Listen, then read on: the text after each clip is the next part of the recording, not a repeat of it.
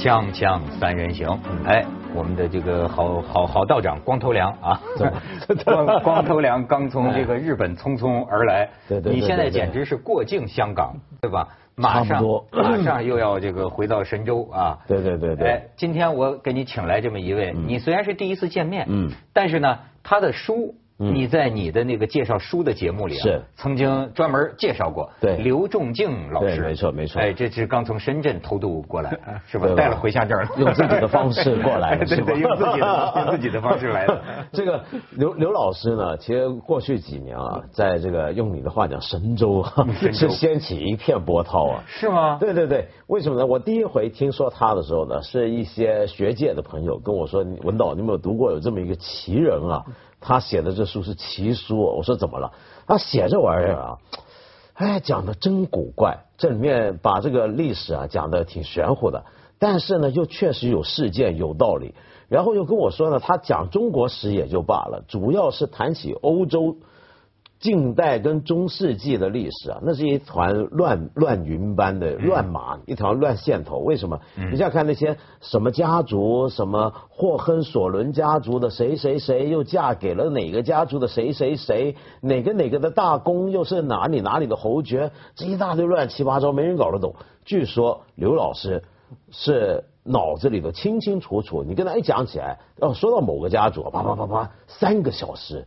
而且一个一个头衔不差的那么数下来，而且非常夸张。而且刘老师还有本事写的让你看不懂，哎，没错，是古文写作是吧？呃，他用一种近乎是半文白交杂的，就不是一个现代人，是个民国人写法的一个写法。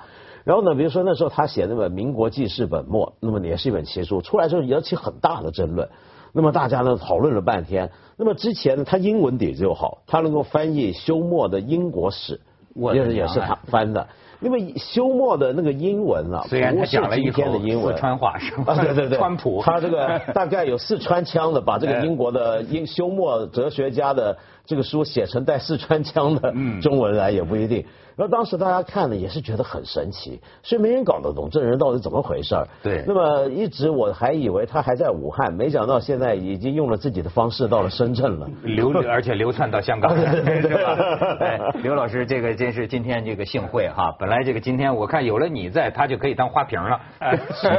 不用说，其实我对他感兴趣的还是他的这个履历。你知道说他是呃一九九六年毕业于华西医科大学，是在新疆维吾尔自治区 某公安局啊做了十年的法医哎，您是什么情况？那是当时是分配制度的正常情况嘛，就是说毕业生那时候还是包分配的。九六年还分配吗？嗯，是我记得是到九八年还是。那你真的是做做法医，看过很多解剖过很多死人的尸体，呃，做法医是真的，是解剖死人那倒是不太多，因为那主要是个衙衙门性质的机构，所以嗯不大接触第一线的。你跟那个李李昌钰的那个是不是一路货色？嗯，我想他主要是搞弹道学的吧，有点亲缘关系，但是细分的话就不是一个专业了。你是什么专业？呃，他那个等于是弹道学，它主要是比较弹痕各种不同的枪发射的轨迹诸如此类东西，对跟医学本身没有太大的关系的。虽然也是算是呃呃就细鉴定这一方面的，但是鉴定内容就细节上、专业上不同了。那您的那个专业是什么？呃，就是各种呃损损损损伤或者是疾病的原因吧。哦，呃例如像是某一块鱼斑或者什么的，是属于哪种性质的，是什么样的钝器或者锐器造成的？分析这个诸如此类的。哎呦，那你曾经是一个人在这个暗室当中看着被打死的这个人，分析他身上的尸斑，呃，你是长期做这种工作的，啊是，怪不得去研究史 学，对，是吧？状态不一样，真的是。我的天！当年呐，这个达芬奇就当时就是非常惊世骇俗的，以至于被认为是这个非常那个这个道德败坏的。就是他为了研究人体结构啊，他就偷偷的弄很多死人的尸体，自己去那么解剖。这在当时简直像魔鬼一样的这种行为，但是你想多少个夜晚，达芬奇就是在干着这个事情，而且也没有什么那个时候也没什么保鲜呐、什么或者什么冷冻的，不不，这什么味儿？这这叫保鲜啊，就保吗？保鲜 保鲜，对。您这有有什么想说的？呃，当时是情况是很奇怪的。实际上，当时好多大学医学院的教授本身都是需要尸体，而且出钱来买尸体。但是倒卖尸体本身就是犯法的。他们买尸体那些教授自己也清楚，但是他们还是有钱去，呃，像那些半黑的犯罪集团一样组织去买尸体。买了尸体以后租给学生，然后向他们演示追罪的。呃，教授和学生干事情完全是合法的，但是他们使用那些尸体，其实没有几个是合法的。呃，认真追究起来的话，都是属于呃掘墓啊、盗墓人那些人搞出来的东西，就是摸金校尉。哎，对。所以您就从这里开始走上了 这个研究这个历史合法性的问题，是吧？研研研研究历史的遗骸，对吧？所以呢，为什么今天请您来？我们是为了今天的事情啊。但是他不是原原来研究过民国吗？我就觉得可能他在这方面呢，懂得一些个掌故。为什么现在最近台湾出了一个事情？文道你可能熟悉吧？嗯。我为什么突然对这个事情感兴趣啊？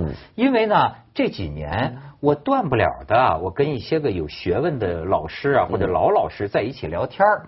当然，北京人聊天就是底下胡侃，但是经常听见他们提起一个饶有兴致的话题，让我觉得很神秘，真的就像那个摸金校尉的那种感觉一样，就动不动就说起说。国民党当年走啊，国民党有个党产的问题，这事儿甭说台湾人跟他不干，共产党都跟他，嗯，有有有有有怎么说啊？有有有一些疑问，对吧？就是说，哎，他这个党产，甚至我听他们讲的，简直是神乎其神。说当时的这部分钱，据说是二百七十多万两黄金，还有一些外汇，相当于一九四九年的十亿。美金，嗯，但这个只是比较广为人知的一个说法。有人说还有很多是你不知道的，而且呢，未必都存在了台湾。哦，这笔钱现在在世界上的某一个地方。哦，哎，甚至有人那简直听起来就是胡说八道了，你知道吗？要不说北京人，我跟你讲讲他砍大山的风采。在哪呢？砍大山的风采肯定是胡说啊！说你以为连战到大陆来是来干嘛的？表面上是沟通两岸关系，实际上两党之间当时有这么一笔账啊。对呀，这个党产将来要是什么民进党上了台，这党产怎么能落他们手里呢？对吧？连这，哎，当然咱们是新闻工作，然后这钱原来是藏在故宫哪块匾后头，是吧？对，因为我脑子里有这个类似于这么一个话题，传奇性。突然间，我发现台湾最近真的就爆出来了。因为民进党要掌权了嘛，嗯，然后就要求国民党你的党产你得说说清楚，嗯，然后国民党这一下出来，嗯，哎，就是说我们现在党产，呃，最高的时候据说是李登辉的时候，嗯，能有九百一十八亿新台币啊，九百一十八亿，说现在一查呢，就剩一百六十六亿新台币了。而且呢，扣除掉什么党党工退休金呢，七七八八扣一下，我们就二十多个亿新台币。但是我们跟银行那个贷款呢，就贷了一百多个亿。嗯，照这么下去，亏了，我们有倒闭的，对，要倒闭的可能。所以洪秀柱现在不是要选国民党党主席嘛？他自己也跟人调侃，就说：“哎，我这也不好踩，是吧？选上了就捡了个破产的 党。”所以这个这个国民党这笔党产这事儿有意思了。而且我觉得主要是两岸很多老百姓关注的重点不一样。那没错，台湾人关注国民党党产，关注的是什么？台湾的这个政府，它变成是两党，比如说呃轮替了，嗯，这个政府就不可能再属于一个党的。那么这时候这个政府的钱到底是应该归谁呢？所以这时候他们关注党产问题是讨论这儿。在大陆，我们一般在谈党产问题，谈的就是四九年前中国人民的血汗钱，对对，给你国民党，没错，偷偷带走了，是这个问题，对，关注焦点不一样。所以说那个时候就讲，要不说你还说这个毛泽东共产党有他了不起的地方，那真是一穷二白啊！刚建国的时候，说意思说你把这这个黄金全拿走了，我们真是一穷二白建设一个一个一个一个新国家。嗯，哎，这事儿您给我们披披露披露点什么？国民党肯定没办法说清楚党产，但是民进党也说不清楚，任何人都说不清楚，因为党产，国民党的党产不仅是一个涉及两岸的问题，而且是一个跨东亚甚至跨世界的问题。它不能说是中国人民的血汗钱，这里面包含来源太多了，而且发公为私，发私为公，已经折腾好几通。为什么说是不仅是中国人民的问题，还是什么世界？因为它来源不全是来自于国内的，就说是我刚才说他发公为私，发私为公好几次，因此不可能查清。清楚。你就举一个例子，抗战时期日本海军封锁了东南沿海一带海路，蒋介石在他的日记中就记载他是怎么应应对这个问题呢？他不是有宋子文、宋美龄他们经常在香港和美国活动吗？对办法就有了。如果是政府出面或者是国民党出面买什么东西，很难的，说不定会被查扣开工的。但是他于是他就让宋子文以宋子文私人的名义，在美国和海外购用购进军事物资，然后通过香港运回到境内去，运回到境内去就到蒋介石手里面。蒋介石以军事委员会主席的名义，把这些物资拨给了前线的国军。呃，那么这笔资金算是谁呢？到底是国民党呢？是中华民国还是宋子文私人的？宋子文虽然也是有点钱的，但是我想他不可能是有钱到能够凭他一个人支支场支持一场战争。所以合理的推论就是，宋子文以他私人名义购买购买和运输的这些物资，实际上是蒋介石给他钱，至少大部分是。蒋介石这笔钱从哪来的？税收里面来的，中南京政府的税收里面来的，国民党党库里面来的。说不清楚，蒋介石自己也没有写清楚，他只是说他让宋子文去这样买了，这样买了。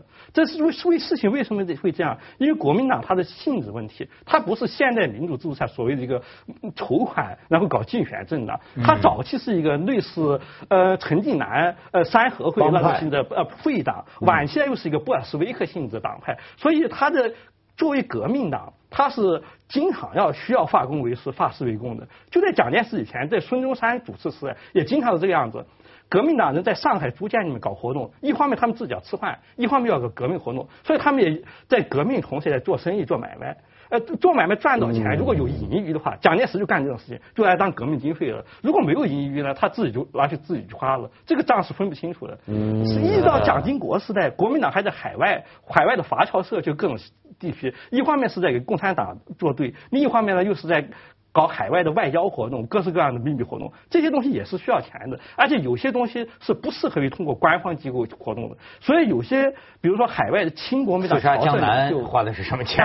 对啊，他实际上用的钱，实际上广义来说是国民党党产。实际上，这个他们使用的这些经费的方式，也跟宋子文在抗战时期使用经费的方式是相同的。认真追究起来，可能是通过某些暗渠从国民党拨给他的。但是你要按照美国法律或者南非法律或者法国法律。从账面上看，那就是那些人自己私人财产，他们在用他自己私人财产搞各式各样的活动，这些东西你很难把它全部搞清楚。所以革命已经结束了，但是革命党的秘密经费还在使用，是吧？锵锵三人行，广告之后见。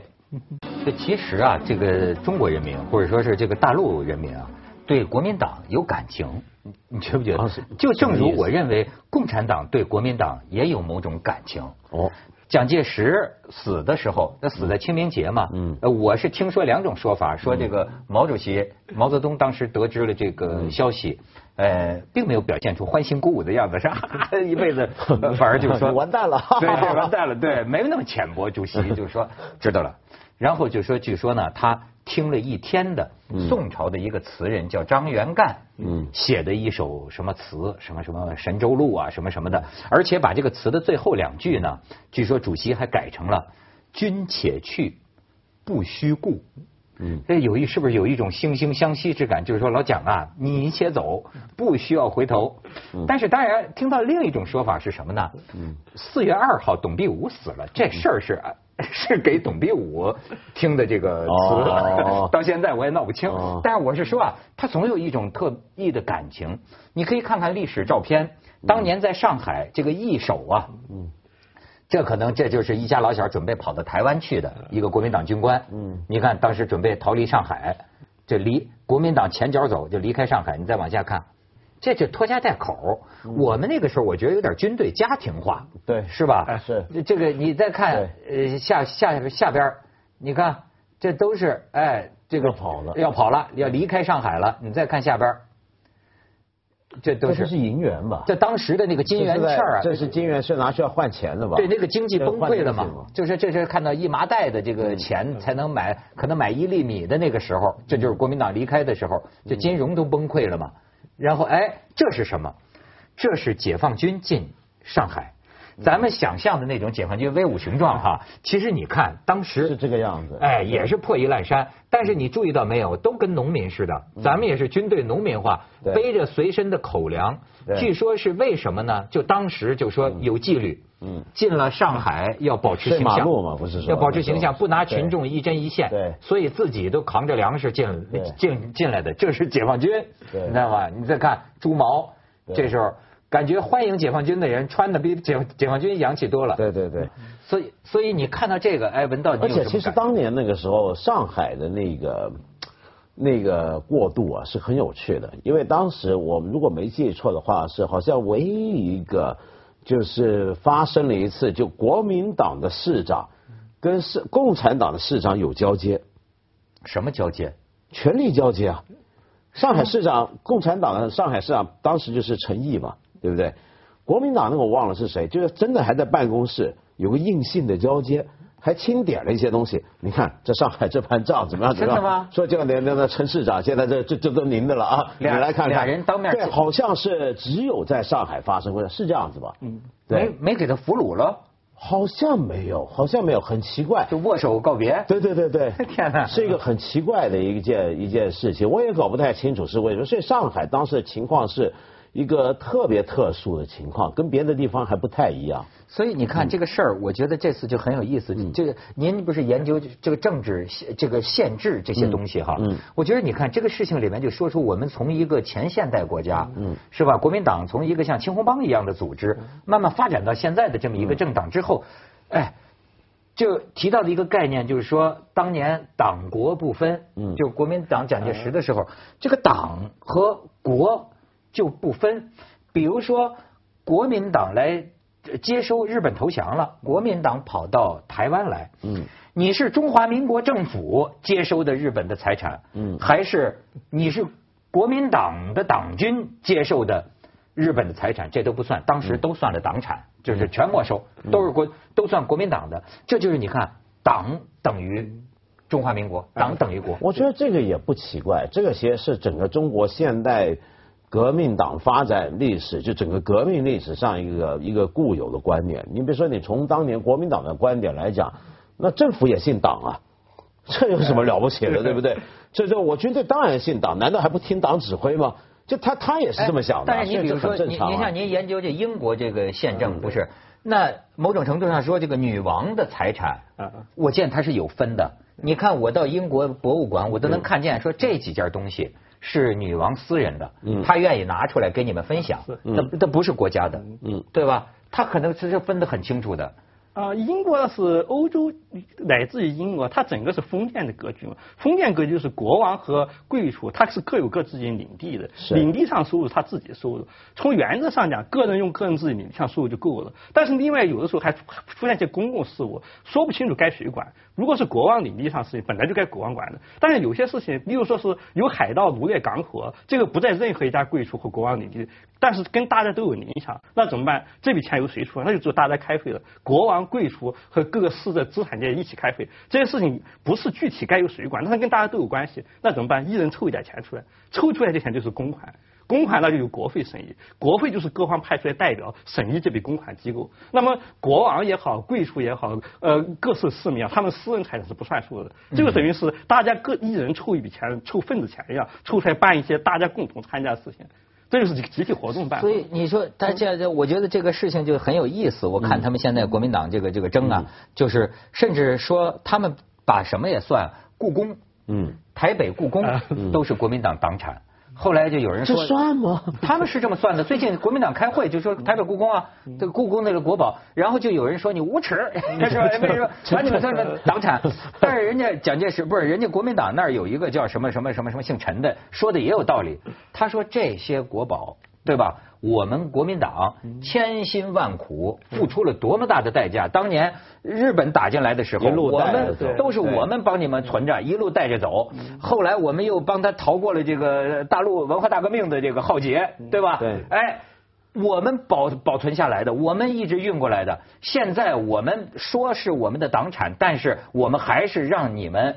来来来参观呢，我们还是给给你们来分享啊！哎，你们凭什么？没有，这不一样。这个你可以说是，比如说，因为按照现在的观念，比如说现在所有国家在封建王朝或者是专制王权结束之后，原来皇家所有的东西呢，有很多是会被革命政府就整个抢过去的那种有，比如说俄罗斯当年革命之后。